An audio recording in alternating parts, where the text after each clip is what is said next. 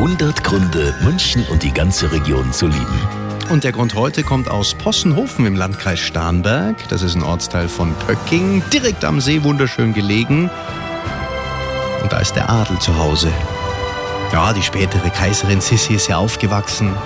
Und auch Oliver Bischoff, er ist der Gründer von Sissis Schnaps.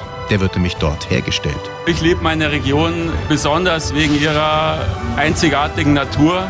Ich bin am See aufgewachsen, bin ein echter Wasserratz und ähm, heute bin ich auch immer von April bis September, Oktober im See schwimmen mit Blick auf die Roseninsel, mit Blick auf die Berge. Was Schönes gibt es eigentlich nicht. Ja, wenn Sie auch mal ins wunderschöne Possenhofen wollen, kommen Sie am besten bald. Hier gibt es nämlich das Kaiserin Elisabeth Museum und das hat nur noch bis Mitte Oktober geöffnet. Zum Beispiel auch am kommenden Wochenende, Freitag, Samstag, Sonntag, jeweils von 12 bis 18 Uhr. 100 Gründe, München und die ganze Region zu lieben. Eine Liebeserklärung an die schönste Stadt und die schönste Region der Welt.